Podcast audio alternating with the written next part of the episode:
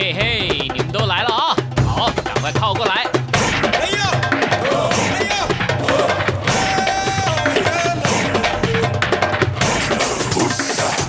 想了解台湾吗？一起来收听《台湾红不让》。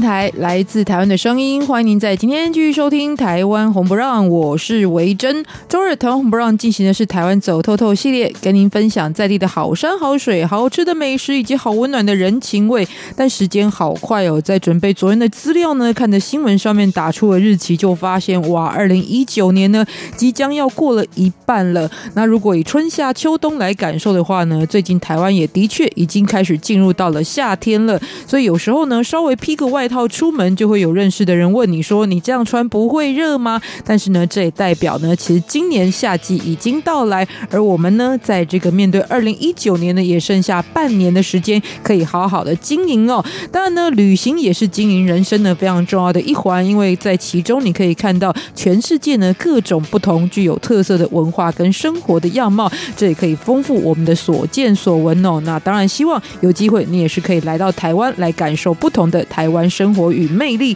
在我们的节目内容呢，就以这个作为主题来跟大家分享很多台湾的旅行事物，包含在开场就有最及时的本周台湾旅游新闻，以及在第二个单元幸福这一站当中，今天要带大家呢来到台湾的离岛。当然呢，可能很多朋友都熟悉，包含像金门、马祖、澎湖或者是蓝屿绿岛，但事实上在台湾的北海岸这个最北端以及最南端呢，也都有这样子一个适合旅行的岛屿，在最北端的基隆呢。就有和平岛，最南端呢就有小琉球。今天要来介绍的呢，就是在基隆和平岛，它的历史意义以及旅游亮点有哪些？节目的最后，旅游放大镜从一首歌曲认识台湾的一个地方。今天我们要欣赏的是一首相当轻快的作品，而且呢是一位来自于台湾大学的这个高学历歌手张涵珍所演唱的作品，叫做《南港路三段》。那南港路三段在哪一个台北的区域呢？也就是在南港区。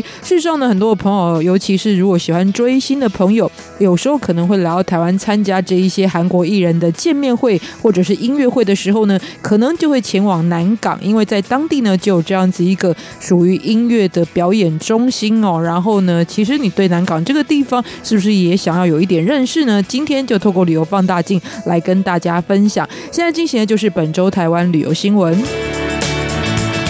好，说到其实，在今年年初的时候呢，我们经常就跟大家来报道非洲猪瘟相关的新闻跟疫情哦。那也说到呢，其实台湾在防堵，尤其呢是在这一些港口或者是机场呢，就有特别严格的措施。但这段时间呢，我们比较少跟大家来播报这个数字，但不代表呢这样的事件是没有继续在发生当中的。那最近呢，看到新闻里就指出呢，如果以去年十二月十四号一直到今年的五月十二号。来计算呢，在这五个月当中呢，其实就已经裁罚了八百六十三件，其中被罚的二十万元的这样子一个携带非洲猪瘟相关的猪肉进到台湾的这个事件呢，就有两百六十三件。这也显示呢，病毒引入台湾的风险呢，还在持续升高当中哦。当然呢，很多朋友就会觉得，我只是到此一游啊，所以呢，有时候想要闯关一下，是这个有时候可能也会有这样子的想法，但事实上呢。当然，如果遇到了被罚款这件事情得不偿失之外呢，事实上啊，不管是在什么地方发生的疫情，为了避免它成为全球化扩大的一个影响，甚至呢造成在经济上的损失，那相对这样经济上的损失呢，并不会因为损失在其他的国家或地区呢，自己就不会造成影响。其实这都是有联动性的，所以呢，也希望大家特别关注这样的议题。如果来到台湾的话呢，也要特别注意到是不是有携带这样子违禁的肉品。哦。好，再说到呢，台湾哦，其实这个在印度的市场呢，近来也是有努力在推广的很多的活动哦，包含呢，其实负责这个印度市场推广任务的就是观光局新加坡办事处。那么呢，在日前当地的主任，也就是林信任就表示，印度人士来到台湾旅游呢，其实在今年二月份就有超过四成的极高成长率，而且呢，这也是历史新高的记录。那为了落实新南向政策的目标，所以观光局在本月份开始，也在印度新德里举办为期三天的二零一九台湾形象展，同时也颁奖给十大销售台湾旅游的印度旅行社。那今年呢，二月份为什么会开始有这样爆发成长率？除了推广的宣传策略奏效之外，主要呢也是有有相当多的企业呢开始针对公司奖励员工旅游的选择上，就前往台湾旅行，包含像是韩国现代汽车的印度厂有四百名员工就来到台湾进行奖励旅游，还有呢华硕的印度分公司五月份也邀请三百多个经销商来到台湾进行奖励旅游，也让台湾呢成为印度企业奖励旅游的热门目的。那这也就代表呢未来可能呢很快就可以看到非常多跟印度有关的事物，包含这些旅行者来到台湾哦，而且呢同时之间这也是彼此能够有更多文化上的交流跟理解非常好的契机喽。好，再说到刚刚有提嘛，夏天这个到来的时候呢，在台湾尤其是特别炎热的状况之下呢，消暑良方之一就是很多人喜欢清水的活动。因此呢，在宜兰的苏澳呢，本身就有着非常绝佳的海景与环境，那么也特别推出了立桨秘境踏勘的活动，同时也包含呢，就延伸到了在这个苏澳这一带呢，像是玻璃沙滩、海上荒废采矿场，还有屋檐角这一些梦幻景。景点的体验哦，那其实说到立桨呢，是在这几年经常可以见到热门的水上活动。一般来说会写成英文的缩写，就是 SUP。那其实意思呢，就是 Stand Up Paddle，也就是站立的方式，然后拿着一支单桨来冲浪，有点像是划船的概念吧。但是你还是要有冲浪这样子一个基本的怎么讲技术，因为呢，在这个大型的浪板上面还是要保持平衡。可是呢，也又不像这个冲浪本身呢，可能有很多。多肢体协调协调的练习，总之呢，在这个水岸的海边、湖泊或者是河流都可以进行。那这一次呢，就是宜兰苏澳跟当地业者合作的活动项目，也得以透过这样子一个非常热门的立桨冲浪的活动呢，探索苏澳周边呢，其实过往可能很多人呢没有办法去到达的海岸秘境。那如果呢，对于这个诶清水活动有兴趣的朋友呢，也可以来到台湾的时候特别安排喽。再说到呢，这是已故的艺术大师张大千，他生于一八九九年的五月十日，所以呢，等于说在今年也适逢张大千的一百二十岁的诞辰。于是台北故宫博物院呢，特别就举办了巨匠的剪影张大千一百二十岁纪念大展。那为什么是由台北故宫来举办呢？这也在于张大千大师在过世之后，那他的摩耶精舍还包含了相当多的这一些这个作品哦。其实都是捐给台北故宫来管理的。同时之间呢，其实因为这个张大师曾经说过一句话，就是以艺术而论，我善烹饪，更在画艺之上。也就是呢，虽然大家尊称张大千为大师，但他自己觉得，如果呢，在这个书画的才华部分来跟他的烹调比较的话呢，其实他更擅长的是烹饪。所以呢，画艺这么高强，他说出这句话，当然厨艺呢，就是更是让大家好奇了。所以呢，在台北故宫的精华也特别就是研究了大师的这个饮食的喜好，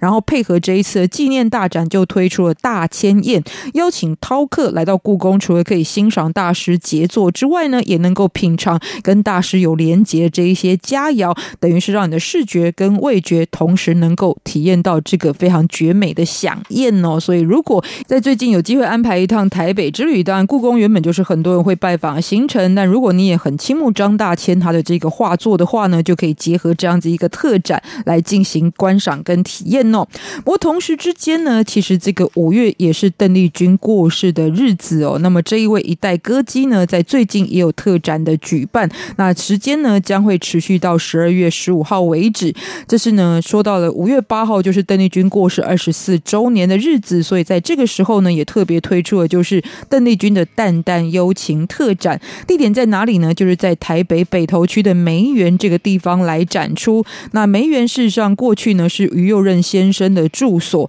于右任先生的资历相当的多，他除了是同盟会的成员，同时呢也曾经担任监察院院长三十多年。但是呢，最被大家所称颂的呢，就是他是近代知名的书法家，所以他的故居呢，而后就改为文化展演的空间，也就是我们刚刚所说的梅园，在北投这个地方，而且交通相当的方便。捷运站一出来之后呢，都有很多指示牌可以按图索骥哦。那这一次展出的邓丽君《淡淡幽情》，为什么选择梅园来展出呢？就是因为《淡淡幽情》这一张作品，不只是邓丽君她本身呢第一次参与制作的音乐专辑，同时之间呢，也是大量引用宋词这一些文学之美在当中，所以呢，就融合了书法大师于右任的草书的字体呈现，也是一种跨界创意的结合。那如果呢，也是非常喜欢邓丽君的朋友呢，就可以来看这一次展出，因为邓丽君本人也曾经在北投居住过，所以这一次的展览当中也有他当时的这一个生活的品味，还包含文物的呈现哦，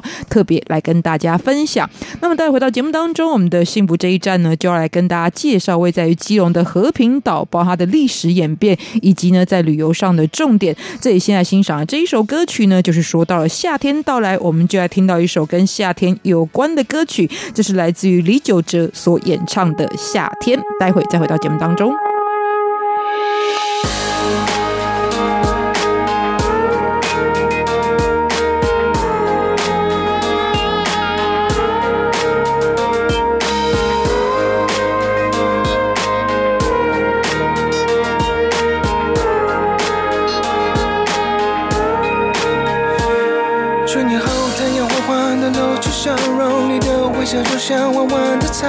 在这片天空，云朵就是我，随时随地环绕在你四周。和地上的风筝拉长自由，微风慢慢吹着，幸福感动。我也想紧紧握，紧紧牵你的手，浪漫的抱着你，看着日落。爱时候数着指头，时间就会很快过。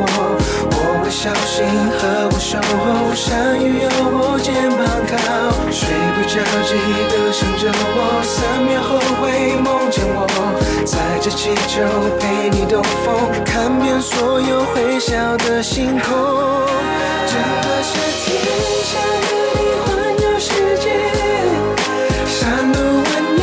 就像是爱的冒险。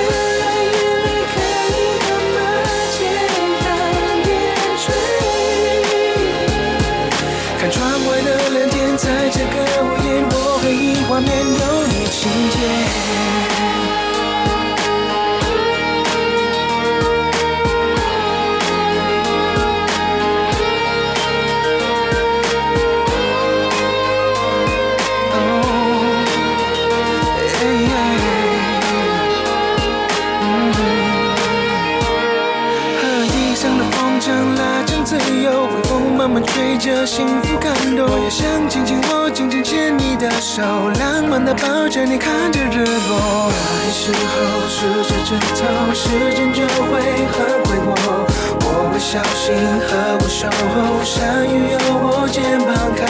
睡不着记得想着我，三秒后会梦见我，载着气球陪你兜风，看遍所有会笑的星空。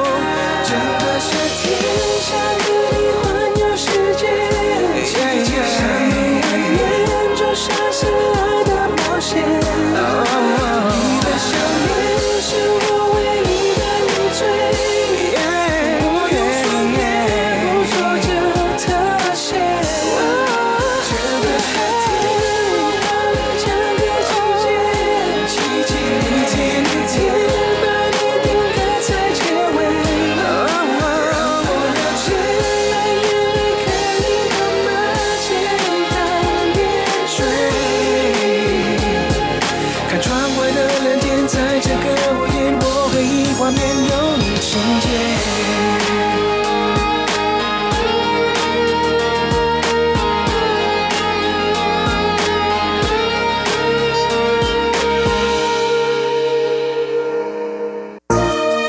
善意和解，积极合作，永久和平。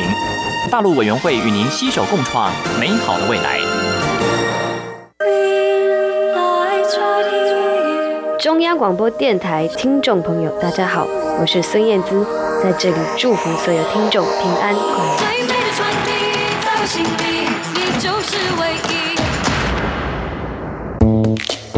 欢迎您再回到我们的台湾红不让，我是维珍。在我们今天幸福这一站当中呢，要来带大家去台湾的一个离岛。那很多朋友可能觉得我对于台湾的离岛已经很熟悉了，比方说有澎湖、金门、马祖，或者在这个台湾的诶右手边呢，就会有兰屿跟绿岛。但事实上，台湾还有很多值得去探索的岛屿。其中一个呢，其实除了它是离岛的自然特色之外，也包含了有非常浓厚的历史背景在当中，就是拥有非常美好名称的。基隆和平岛，今天来给我们介绍，欢迎到的就是旅游专家马继康老师。非常好，各位听众朋友，大家好。嗯，我相信在早年的古人们绝对应该不会取和平岛这个名字啊，哈，和平岛这个就非常像是在战争结束之后给予的名称就对了。没错，其实和平岛这是现在的名称啊，这它是在二二八事件之后才改名叫做和平岛。在历史上面啊，这个地方其实是台湾北部最重要的叫做凯达格兰族生活的一个地方。哈，当然，在西班牙统治时期，十六世纪、十七世纪啊，西班牙人来到这个地方，当时呢，他也在和平岛筑城，那称为圣萨尔瓦多城。今天各位如果来到和平岛哈，当然呢，基隆市政府在这边也做了非常多观光的一个设施，像它的游客中心，很多人来到这边，哎，看到了不明就里，想说，哎，明明是在台湾，为什么弄一个欧洲城堡的一个形态？事实上呢，它其实重现历史，因为这个地方的游客中心，它新建的。外观样貌就是以前西班牙所建的圣萨尔瓦多城，这见证了当年大航海时期西班牙为了跟日本，还有包括为了跟中国做生意，来到这个地方所新建的这样子一个形式跟这个内容。所以呢，这是我们今天看到和平岛，它早期呢其实叫圣沙瓦多城，到了日治时期的时候，这个地方又叫做社寮岛。好，这是一直演变到现在叫和平岛的一个历史由来。嗯，更早之前也有人把它称为是大基隆屿这样的一个说法哦。那事实上，它跟台湾的一个历史发展也是非常的息息相关的地方。当然，今天它是以看这些海蚀景观为主哦。不过到这边也是很多这个文史专家会介绍的，也是属于它的历史方面的故事。刚刚提到它台湾的一个离岛，所以实际上它现在的确以陆地来看，它是跟台湾的本岛是没有相连接的。对，其实一般人来到和平岛，虽然我们讲和平岛，大家都很狐疑，真的这个地方是一个岛吗？因为现在你要从基隆市区过去，啊，经过和平桥，距离台湾本岛只有一个短短的正滨渔港这边的一个河道，所以呢，如果你稍不注意，你会觉得，哎，过桥根本没有那种。跨海的那种感觉，所以很多人都会质疑这个地方真的是一个岛吗？那事实上，现在和平岛的一个连外交通哦，它就是连着和平桥，这也是唯唯一跟本岛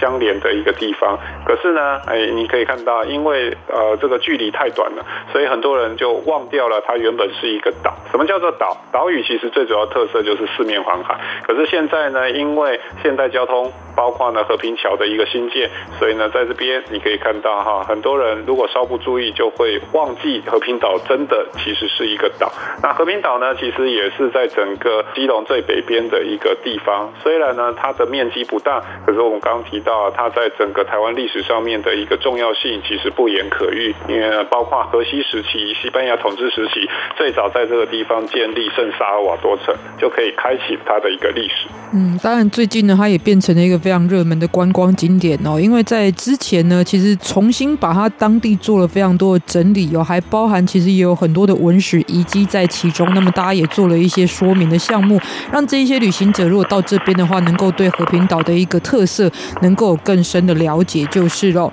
不过话说呢，现在因为台湾的有一些离岛事实上是没有人住的，比方说大家如果到了北海岸这一带，宜兰附近看到了龟山岛，事实上上面是不准人住的，但和平岛现在还是有居民嘛。哦，对，和平岛其实住的人口还蛮多的，因为在日据时代啊，这个地方其实也是非常重要的一个渔港，叫做正滨渔港。那当年呢，它其实也是远洋渔船非常重要的一个基地。早期呢，其实很多的这些渔民居住在这边。那最早的时候呢，其实包括我们刚刚提到的凯达格兰族，然后后来呢，日本人来了之后，其实也有很多琉球人，因为琉球人在当时他具备非常好的这种所谓的捕鱼的一个技术，也在日本有计划的移民之下来到这边教导当地的这个渔民来进行啊，包括像旗鱼啊等等不同有价值、高经济价值鱼类的捕捞。所以今天你在和平岛，你还可以看得到一个这个琉球渔民，还有包括琉球人聚落的这样子一个纪念碑，在这个地方呈现。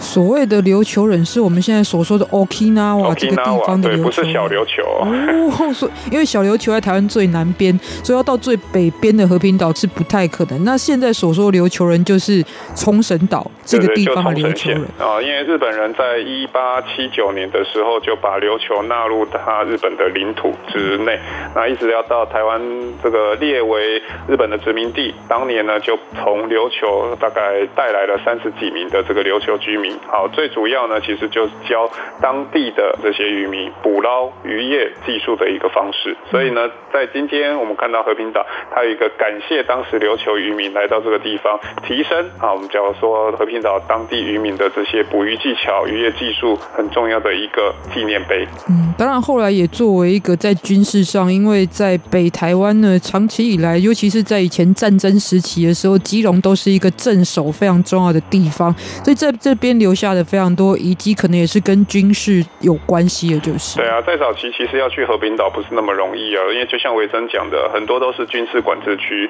当然呢，开放之后，哇，大家才注意到，原本来这个地方啊，不单单只有历史，这个地方的自然景观也是非常漂亮的。因为和平岛现在呢，它是一个和平岛公园啊。整个呃走一圈，大概差不多四十分钟左右，在上面就可以看到非常多的海蚀景观，包括呢像这种所谓的海蚀洞，还有包括呢节里又叫做豆腐岩，然后还有包括呢很多的这个海蚀平台。那在早期这些都是军事管制区，现在都开放了，大家在傍晚，因为这个地方傍晚其实非常舒服，又可以看夕阳，再加上呢它有这种所谓的海水游泳池，也成为很多基隆市民在休息或是假日的时候会来。来到这个地方啊，这个放松。嗯，所以这边呢有非常多这个属于自然的景观，还包含文史的重点可以欣赏。有哪些呢？待会再跟大家分享。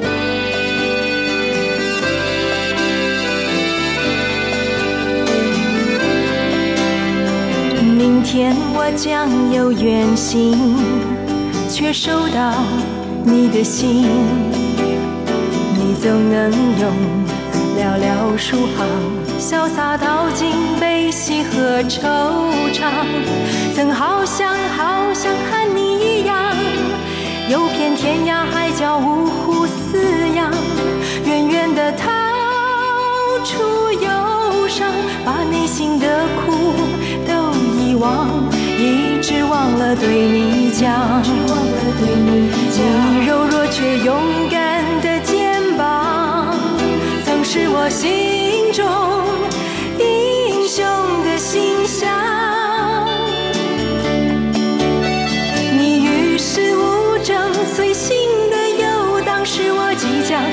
实现的理想，而心中你却这么告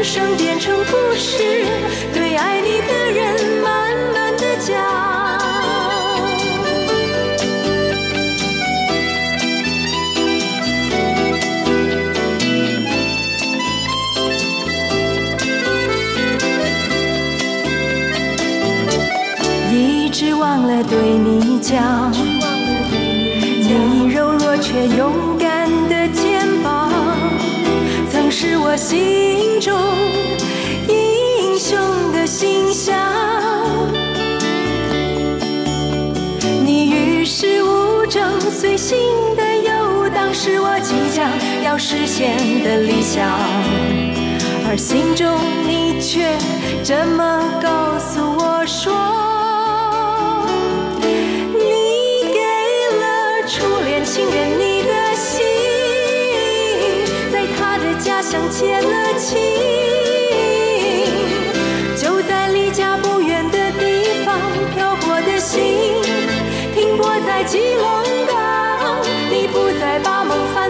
想，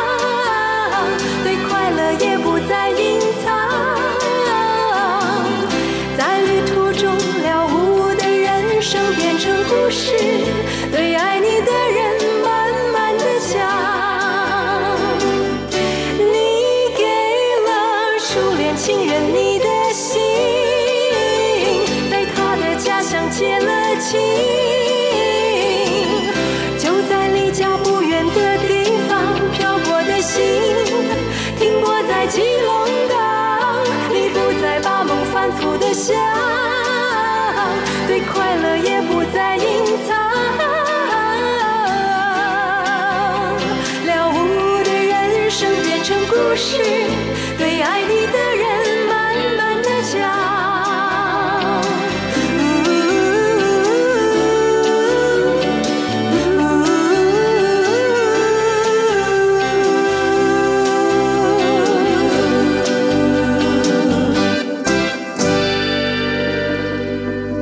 再回到我们今天的台湾红不让，在幸福这一站呢，要带大家去看到，不管在景观上或者是文史古迹上面，都有很多惊艳之处。基隆的和平岛的这个旅游的行程呢，欢迎到就旅游专家马继康老师。大家好。是，其实，在和平岛上面有一个还蛮特别的地方，也是近来吸引很多人潮的原因，就是过去呢，因为有落实的关系，曾经关闭了大概呃六七年左右的时间的一个地方，叫做阿拉堡湾哦。那当然。我觉得在和平岛上面很多的自然景观都有类似的特色啦。不过以阿拉堡湾来介绍的话，其实它就包含了我们如果要看到和平岛的这一些奇景的部分的相关重点。对啊，其实阿拉堡湾呢，在以前我们都只能看得到，可是去不了，因为就像维珍刚刚提到的，因为这边还是以沉积岩啊隐藏着一些所谓的落石的这个危险。不过呢，现在这个地方呢，它是属于北关处在管理，也就是北海岸国家风景管理处。那当然经过评估之后。就像维珍提到的，封闭七年多之后，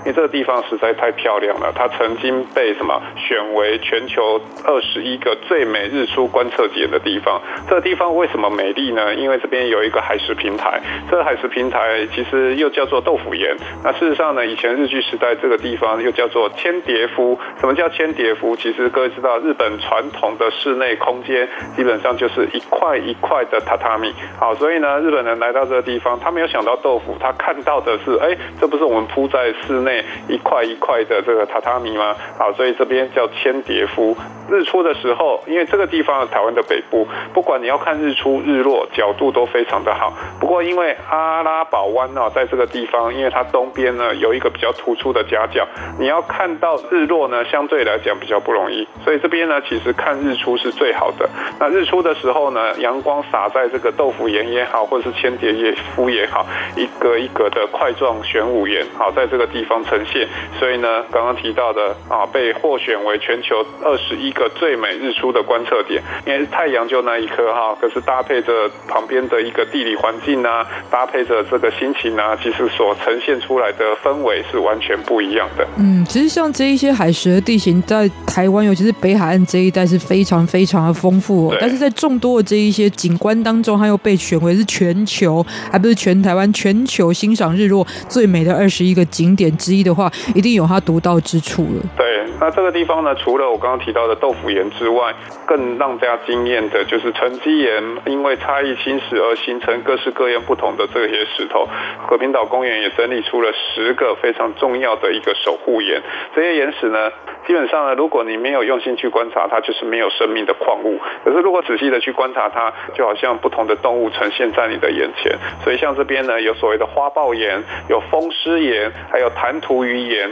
还有巨蜥岩，还有像猪猪头岩，好，这边呢各式各样，横看成岭侧成峰哦，远近高低皆不同，不同的角度看这些不同风化的岩石，除了赞叹大自然的鬼斧神工之外，其实也可以看出不同的一个趣味。嗯，很像是大自然所雕塑出来的艺术品哦，就跟其实去野柳看到的这个奇景是相当的这个有异曲同工之妙，但是造型是截然不同的。对，不过在这边还是要提醒一下，其实刚刚老师有提到嘛，其实它是一个和平岛公园的概念哦，所入内的时候呢，必须要付门票，还包含进入到阿拉堡湾，其实也要另付门票。不过当中就包含了保险跟导览的这一些安全的重点哦。因为刚刚我特别去查了一下，阿拉堡湾是原住民语当中容易迷失的地方的这样子一个概念哦，所以在安全的顾虑上面，其实这样子一个门票的有相关的重点就是。其实我常常觉得很多地方哈是应该要收门票，除了让大家付费，因为使用者付费的概念大家应该都知道，更重要呢，可以利用这些门票的收入来改善当地的一些参观的品质，包括步道的铺设啊、解说的一些提升。我觉得对整体观光旅游的素质来讲，都是有非常大的一个帮助。对啊，其实只有在台湾讲到收门票这件事情，会突然觉得嗯，收门票，因为在全球大部分这样子一个景区，它都是一定为了这个维护。地方的一个品质，它会有收门票这样子一个措施，就是哦。对，而且你看，啊，其实和平岛在台湾，就算要收门票，这门票的费用相对来讲还是非常的低廉的。好像以现在来讲，去和平岛大概八十块费用，啊，基本上都是非常大家可以接受、可以负担。换算成外国人如果来台湾，来到这边不到三块美金的门票钱，各位想想看，你出国到很多的景点，基本上那个美金都是十块钱起掉的门票价，所以相比较起来。虽然收费，可是还是非常平易近人，甚至让人家觉得哎，大物大乎物超所值的这样子一个价格。所以，如果以实质的行程计划上来讲的话，我们呃，如果大部分的旅客可能是来到台北进行观光哦，然后前往基隆岛，大概时间上跟交通上会怎么安排？嗯，其实来到基隆现在都非常方便哦，不管你坐公车或者是坐所谓的火车，大概呢都四十到五十分钟，你就可以从台北市中心，不管台北车站也好，或是呢。那个高铁的南港转运站都可以非常方便来到基隆车站。不过呢，你要到和平岛公园，你必须要在基隆火车站前面，不管你叫计程车或是坐当地的基隆施工车，一样大概二十分钟左右的车程就可以来到和平岛公园。那和平岛呢，其实它的路不是非常非常的宽哦，因为它其实岛屿的面积事实上也是非常有限。那不过呢，在和平岛公园，它其实就算你自己驾车来，它也有大型的停车场，所以相对来讲，来到和平岛其实非常。的轻松，然后到这边呢，除了和平岛公园本身之外，周遭还有包括呢以前留下来的炮台，还有包括呢以前这种啊这个造船厂的遗址，尤其现在这个阿斯纳造船厂啊，也是成为很多网红网美喜欢拍那种废墟照的地方。那这其实也是目前来到这个和平岛周边，各位可以顺便一游的景点。那甚至呢，各位有没有看过那个意大利有五渔村？这个渔村呢，它其实就是在海的旁边。那现在呢，在正滨渔港旁边。以前呢，各位基隆给人家天气的感觉就是灰暗、灰暗、阴沉的，然后常常好像发霉、灰扑扑的感觉。不过呢，现在哎，做了一个很简单的一个改变，把这些房屋把它涂装成啊，这个色彩鲜丽、鲜艳的这个颜色，现在也成为哇，很多人觉得很像意大利的五渔村的感觉。很多的年轻人选择这边哎，开咖啡馆啊，让大家能够在这个地方休闲一下。所以整现在整个和平岛哈改变非常非常多，跟以往我们看到哎，来和平岛只是看地质景观，只是来这个地方海水游泳池，它有更多的一个景点是可以观赏的。嗯，在海边的特色之外呢，也包含了文史的重点哦。不过呢，这个在其中呢，也包含了我们待会要跟大家介绍的翻字洞跟龙木井，到底有什么样子一个历史故事的背景呢？休息一下，再回来跟大家介绍。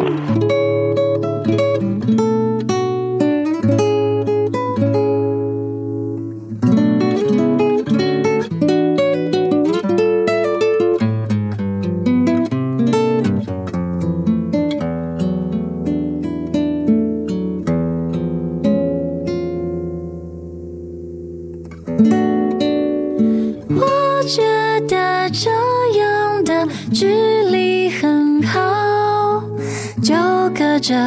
一片海互不打扰。我是一座离岛，人海边的离岛，世界和我礼貌微笑。不担心我这岛居民太少，人口的。密度就这样刚好。我是座小小岛，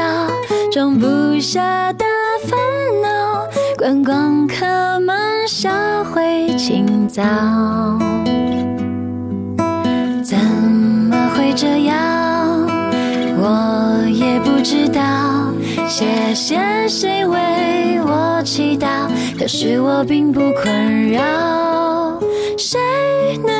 决定谁怎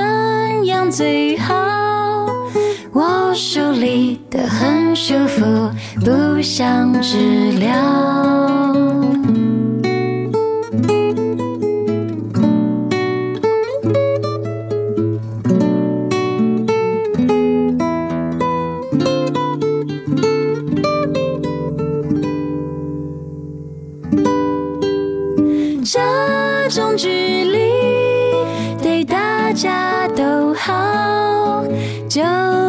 这一片海，互相远眺。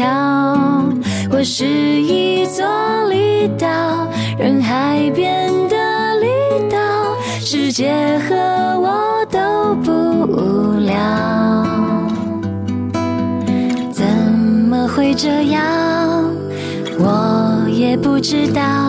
谢谢谁为我祈祷，可是我并不困扰。这岛居民太少，来过的朋友们都住下了。我是座小小岛，容易满足的小岛，懂的人懂得就好。是座小小岛，心满意足的小岛，我爱的人爱我就好。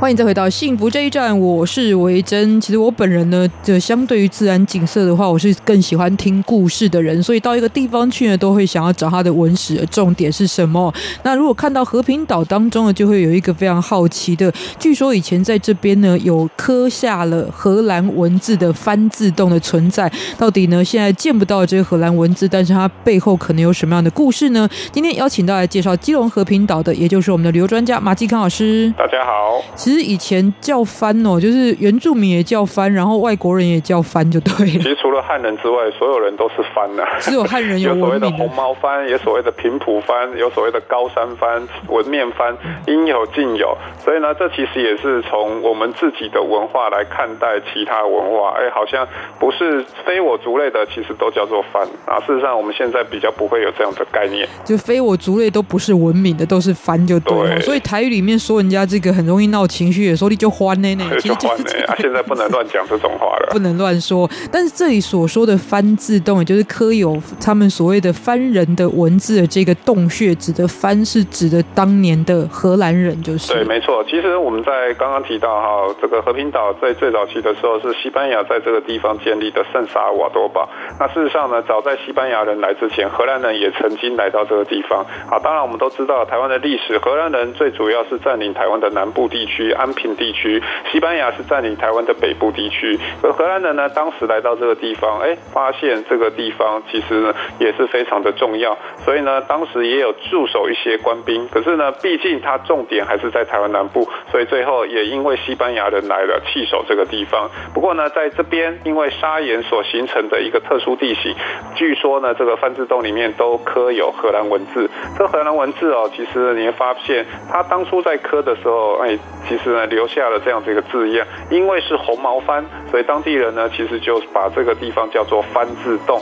因为都不是汉文，也不是中文所写，全部都是荷兰文。不过今天你要看到这样的文字，事实上也很难去追寻了。为什么？因为刚提到这边是属于砂岩的地形，它其实砂岩啊是非常容易雕刻，再加上这边有每年强劲的东北季风，岩化的程度也非常大，所以里面的文字基本上早就已经风化剥落了。那以前呢，在国民政府来到台湾的时候，这边也是国军的一个碉堡。再加上这几年来好奇异游的这游客哦，哎，可能涂鸦啊、触摸啊，所以原本的这些番字，也就是荷兰文字，可能都已经消失不见，甚至呢，你很难考证当时是不是真的有留下荷兰的文字番字洞。好，也也成为我们讲说现在非常啊、多是一个传言或是这样子一个传说故事。据说就是以前十七世纪这个荷兰东印度公司的人员所刻的，那是不是某某某，比方马继康到此一游？然后或者他到底要留下什么样的讯息？那真的就是一个不可考的状况，就是了。但是荷兰人曾经在这边经营的一个过程，这是的确存在的，所以留下了这样子一个说法。事实上，有一些老照片还是可以看得到，以前的确在这边是有一些这个番字的记载啦。不过，不管是附会或是真实的故事，也让这个地方的旅游多了不同的感觉哦。另外一个就是龙目井哦。那事实上，当然以前的人们没有自来水的时代，那需要水源的。时候呢，就是要挖井水。不过这一座龙目井为什么又比较，就是有在这样子一个过环境当中，又非常保留它的特色？因为和平岛，您发现四面环海，要取得淡淡水，事实上不是那么容易啊。所以呢，早在荷兰人来到这个地方的时候，因为龙目井，顾名思义，它就是一个风水宝地啊。因为据说就是在象征龙的这样子一个穴，也就是所谓的龙目穴啊。什么叫龙目穴？龙的眼睛的这个位置所挖凿出来的这个水源。当然呢，当地人也把它叫做红毛井，因为据说呢，就是荷兰人来到这这个地方，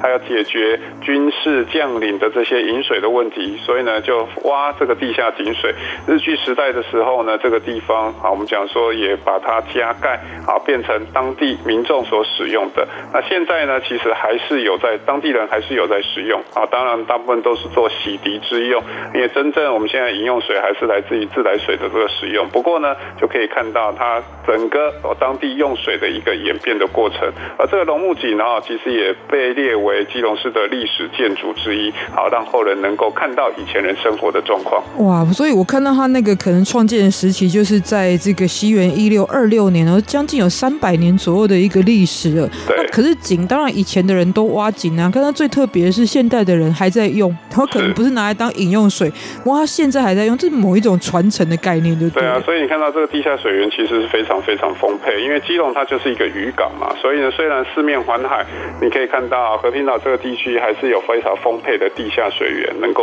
让当地民众长期的三百多年可以做这样的一个使用。嗯，那最后呢，来推荐的就是刚刚老师有提到，作为一个军事的根据地呢，甚至从这个在西班牙时期、荷兰时期就开始作为一个战争的基地，也就是当地就设置了像炮台这样的形式。那现在保留下来的其中之一，也就是射辽东炮台。事实上呢，它经历了也非常多不同年代，但都把它作为一个军事的重点。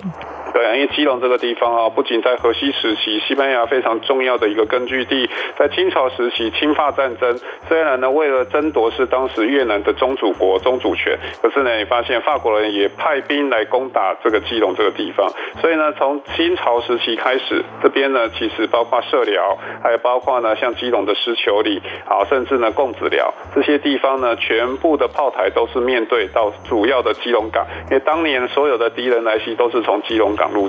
所以呢，社寮岛也就是今天的和平岛，当然也不例外，有所谓的炮台。那这个地方呢，其实也公告成这个基隆市的市定古迹。那目前呢，你都可以看到传统的一个样貌。它也曾经是被刘铭传新建过。那当然呢，最早可以追溯到荷兰、西班牙时期。好，在这个地方，当然我们现在看到的炮不是荷兰、西班牙时期的，它地址位置都是一样，也象征它的一个战备位置的一个重要性。哇，所所以这样子来看，在和平岛这个地方看到文史遗迹啊，随便抬头一摸，然后都是三百年以上的历史，而且真的是可以见证啊、呃，我们讲说台湾历史演变的一个过程历史。嗯，尤其大家如果对于刚刚所说的侵法战争这一段过程有兴趣的话，就会知道，其实虽然这个在讲到以前在清朝时期很多的战争历史，不过台湾也跟这一块是有蛮多有关联的部分哦。是的，所以今天特别来跟大家介绍富含了自然跟文史特色的基隆和平岛之旅。今天也非常感谢马继康老师，谢谢，拜拜。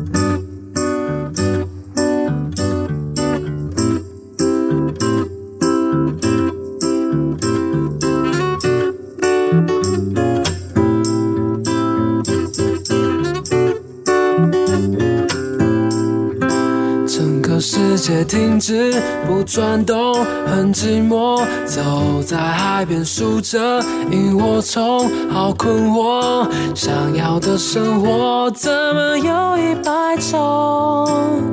不想掉进这深深漩涡。整个海洋摆动，柔软的举起我，孤独给我自由，犹豫的好感动。想要的生活。怎么有一百种？该怎么走？谁来告诉我？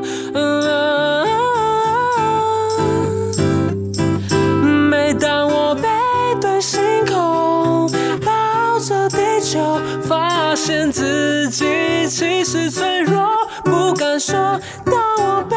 对星空，不断摸索，爱情渐渐萎缩，我猜不透无边的宇宙。哪里有我想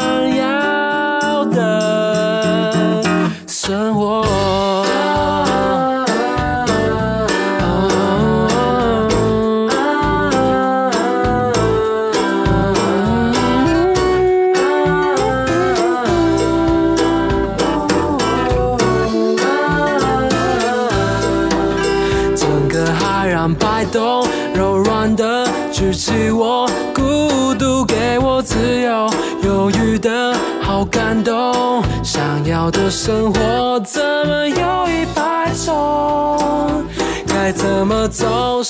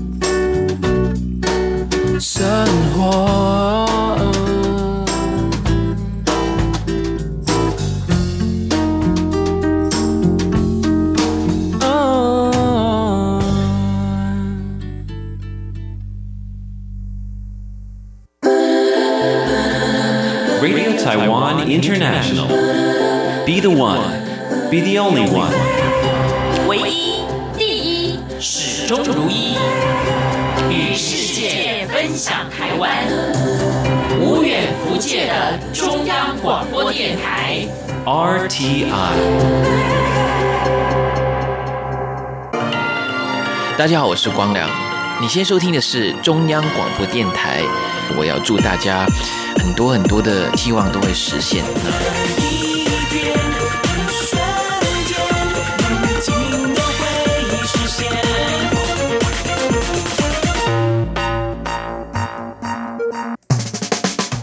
您所继续收听的节目是《台湾红不让》，我是维珍。在我们最后进行的单元“旅游放大镜”，从一首歌曲认识台湾一个地方。今天的这首歌曲呢，本身也是一个台北市的路段的名称，就是南港路三段。那回想以前的台北，已经有很多的道路被写成的歌曲哦，比方最早有台语歌曲《中山北路走七遍》，然后呢，其实中山北路很长，走七遍我不知道走多久才可以走得完。总之呢，他在描述的是失恋之后的一种心情就是在这个街道之间呢徘徊不定。另外，在后来呢，很多朋友熟悉的动力火车的，还有忠孝东路走九遍，其实也是描述呢这样子一个在失恋过后重回过去，两人携手走过忠孝东路的时候的心情。但我们今天分享的这一首南港路三段呢，则是来自于这一位歌手曾经呢在这边生活的一个美好经验哦。所以呢，来分享的就是台湾大学的这个歌手，也是被称为高学历歌手的张。张韩真的作品《南港路三段》也介绍他所位在的台北市的区域南港区。好，说到南港呢，很多朋友会不会觉得它是不是相对于北港？哪里的北港啊？就是今天在中部很有名有妈祖庙这个地方的这个北港，但事实上并不是哦。说到南港，在地理环境上，在早年呢，就与过去的水反角，也就是汐止这个地方是遥遥相对的。所谓的水反角或者是汐止呢，都呈现了曾经这里呢是相当会淹水的一个情况，所以希望呢潮汐能够停止，或者是形容以前在淹水的时候呢，水都会淹到脚这一个程度哦。那其实呢。它跟南港是相对的，所以以前的汐止其实就是北港，但是是台北的北港。那相对的呢，其实在它所谓在基隆河的另外一端，也就是在南岸这一端，也就是南港，这也就是它地名上的由来哦。那在早期呢，所以就因为基隆河的便利呢，其实也发展出了它当地的聚落的一个特色。那今天呢，如果我们搭乘捷运来到南港展览馆这一带呢，其实在过往这里呢，也就是一个聚落所形成的中。中心区域，所以呢，其实现在看到这里了，也觉得南港本身哦，还是属于台北一个很重要的交通的一个要冲地带。比方说，南港车站在这边，还有捷运站，同时呢，高铁后来也在这边停班哦。但是在早年从水路发展开始呢，其实就有这样子一个交通上的便利的特性。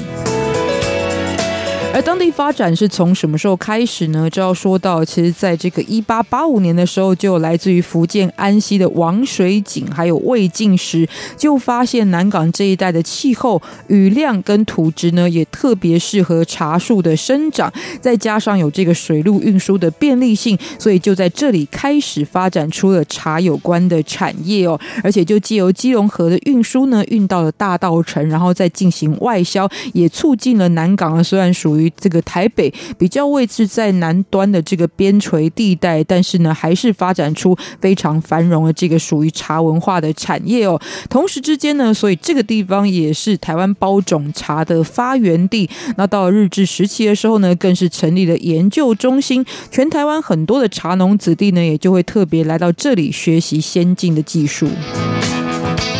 而同样在日治时期，也因为台北到基隆之间的公路开通，再加上有铁路干线的通过，所以今天等于是也延续了这个历史上的特色。总之呢，后来工业也进驻到此地而兴起，包含像是在过往南港最兴盛的有煤矿业或者是砖瓦制造的产业。而在二次大战结束之后呢，也为了提升当地的经济，南港更被指定成为一个工业区，所以有很多大型的厂牌进驻哦。比方说呢，就以南港为名的一个品牌，就是南港轮胎，经常在台北的很多街头呢，也可以看到他们的招牌。但这几年呢，其实因为环保意识的抬头，所以这样产业的结构也是改变了。以前只要讲到南港呢，其实真的都有很多人会联想到工业的特色，也就是呢，经常会有这种可能看起来呢，天空就是灰灰暗暗，有点污染的状况哦。但是呢，其实像煤矿啊，或者是砖瓦产业，都是比较高污染性的。现在呢，其实都已经转型了，而且后来的发展呢，就是以高级的精密科技产业为主。而且在工业之外呢，事实上，在一九五四年，这里也特别设立了中央研究院，所以也带来南港当地文史基地的特色。同时呢，在不久将来，目前是估计在明年二零二零年呢，这里也是北部音乐流行中心落成的基地所在。那这个音乐流行中心呢，除了展示很多台湾有关的音乐主之外，也提供了日常的表演场所，而且呢，其实也建设可以容纳非常多人的大型而且专业的音乐厅哦。所以以后很多的活动呢，也应该都会在此地进行哦。至于今天到南港有哪一些可以参观的重点呢？如果你对于近代的这个文学有兴趣的话呢，就可以拜访当地的胡适公园，就在这里的研究院路，而且呢，跟这个中央研究院呢，就是相对的这样的距离而已。那这座公园呢，事实上也是胡适先生的墓园所在。在一九六二年二月二十四日的时候，当时担任中央研究院的院长胡适，在出席中研院会议的途中呢，因为心脏病发而过世，而后呢，他在台湾的住所就改建为胡适纪念馆，而当地南港的士绅李福仁呢，也特别捐出这一片私人土地，辟建成为胡适的墓园，而后周边也就扩建成为景观舒适的公园绿地。那另外像是著名的学者，尤其是擅长考古还有甲骨文的研究的代表人物董作宾，还有胡适先生的长子胡祖望，也都是在过世之后长眠于此。那所以呢，这也就连接中央研究院与胡适先。先生之间的关系，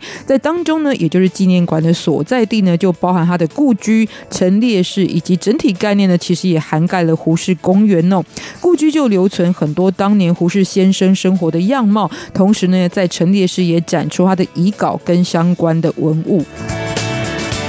而来到这个地方，南港呢，还可以参观的一个古厝，就是阙家古厝，又名德成居友。那这是一座砖造的三合院建筑。阙这个姓氏非常的特别哦，就是我们如果讲到这个词的单位，就是一阙词，其实就是阙这个字。那阙氏家族呢，据说啊，源自于在春秋时代的山东曲阜的阙里这个地方。而今天我们所见到台湾的阙家呢，则是在清朝时候由福建泉州来到台湾，那么就在汐止南港这一带发展，逐渐的就成为地方上的大姓，而且呢，早年也由于经营煤炭的生意有，所以对于地方的发展有着相当大的影响。甚至到现在呢，你可以看到当地的一些民意代表呢，如果是确姓的，当然就是来自于南港确家哦。而这一座他们所属的古宅是在一九二零年代所建立的，分为东西两房之外，也设有宗祠。设计上呢，其实除了呈现艺术的价值呢，也是如果想要认识南港这。这个地方呢，非常好的一个时代跟地方的见证哦，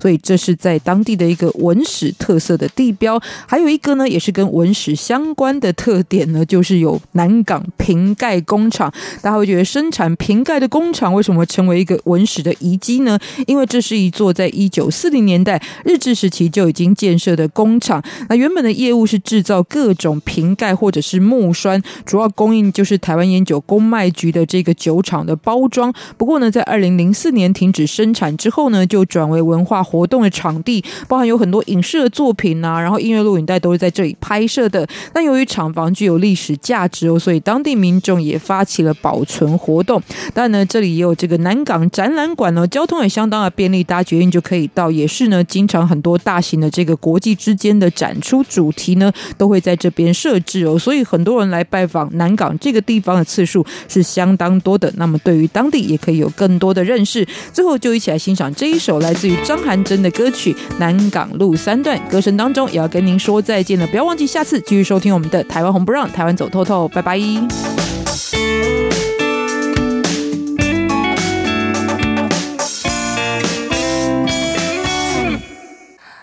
前放学都走这条路。穿着别扭的粉红制服，已经十年没有再经过，如今变得太多，快要认不出那间书店已经没有音乐，开了一家时髦的小餐馆，这是我吗？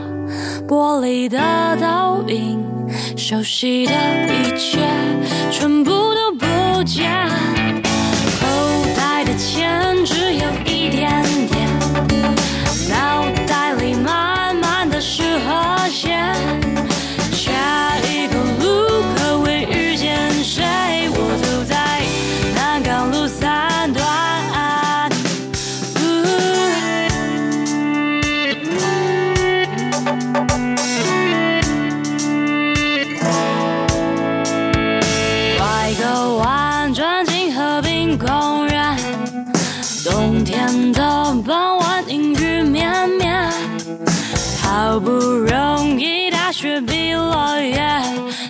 有种失去方向的感觉？七彩灯光照亮自行车道，新的更远，是否会更幸福？问基隆河，河水流完了，再走了，问题。